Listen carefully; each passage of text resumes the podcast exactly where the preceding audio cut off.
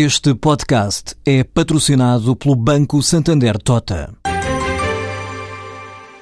Sabia que a França é o país que mais vinho importa de Portugal? E que os Estados Unidos são o maior importador de calçado do mundo? Ou quais as empresas que importam mais azeite português?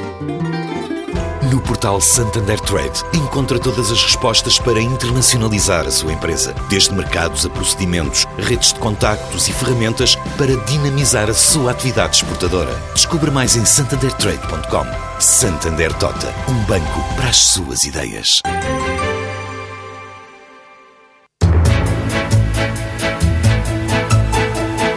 Ainda antes das notícias das 5 e meia, vamos à edição da tarde de Negócios e Empresas. Ana Maria Ramos. A Kik Inno Energy está a apoiar a criação de startups portuguesas. Esta empresa nasceu há quatro anos através de uma aliança europeia, hoje é apoiada por Bruxelas para ajudar a criar empresas com projetos inovadores na área das energias verdes. A companhia está agora a investir em Portugal através de equipas dedicadas ao apoio a serviços de transformação de ideia e negócio. E Renato Braz, o responsável da Kik Energy, Energy pela criação de novas empresas em Portugal diz que há muito por fazer. Ajudar a trazer para o mercado tudo o que sejam inovações e investigação relacionada com a energia. E aqui cabe muita coisa, não cabe apenas a produção e a distribuição, que, são, que é o que vem à cabeça quando nós pensamos em energia, mas também a utilização. E, e há, há, muito por fazer em todas as áreas e, e, portanto, é preciso atrair, conseguir atrair mais pessoas para pensarem neste, neste enorme desafio que a União Europeia tem a nível energético e, portanto, para isto foi criada esta empresa, para ajudar precisamente a, a trazer estas inovações para o mercado. O apoio a novas ideias de negócio pode chegar aos 100 mil euros por projeto e ao acompanhamento da nova empresa durante dois anos. As candidaturas estão abertas na página eletrónica da Kik Inno Energy, que até final do ano estima apoiar mais do que as três startups com quem já está a trabalhar. Eh, uma delas é a RVE Sol, que é um projeto para criar mini-redes de energia para locais remotos, fora da rede.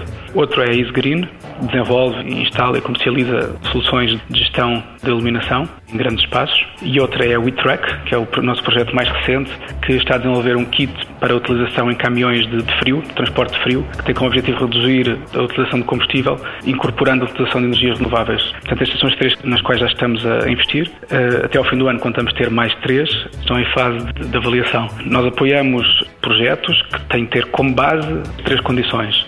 Um estar relacionado com energia, uh, outro é ser um projeto de facto inovador. Uh, e por fim, apoiamos projetos que tenham mercado e, portanto, que tenham potencial comercial, porque o nosso objetivo com estes investimentos é mais tarde uh, realizar mais-valia com, com esta participação de capital e essa mais-valia tem de ser reinvestida no apoio a novos projetos. Portanto, nós estamos organizados de uma forma de empresa, mas não podemos distribuir lucro. Portanto, todos os lucros que viemos a, a captar e esperamos que sejam bastantes têm de ser reinvestidos precisamente neste modelo. A Kik Inno Energy tem oito escritórios na Europa, além de Portugal. Está em Espanha, Alemanha, Bélgica, França, Holanda, Polónia e Suécia. Em pleno coração de Berlim, mais uma edição da IFA, uma das principais feiras de eletrónica de consumo do mundo. Ecrãs gigantes, relógios inteligentes, tecnologia de vestir, apenas alguns dos exemplos do que se pode esperar durante o evento, escolhido por muitas companhias para apresentar novidades, apesar de algumas já terem antecipado em Las Vegas durante o evento Consumer Electronics Show.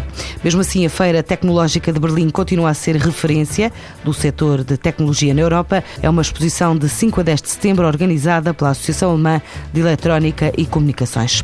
Para enfrentar a concorrência da China, Vietnã e Índia, os industriais de cortumos portugueses atravessaram o Atlântico até Manhattan. Estão a participar na Trend Selection New York, uma das feiras de tendências de materiais de moda, considerada das mais importantes em todo o mundo.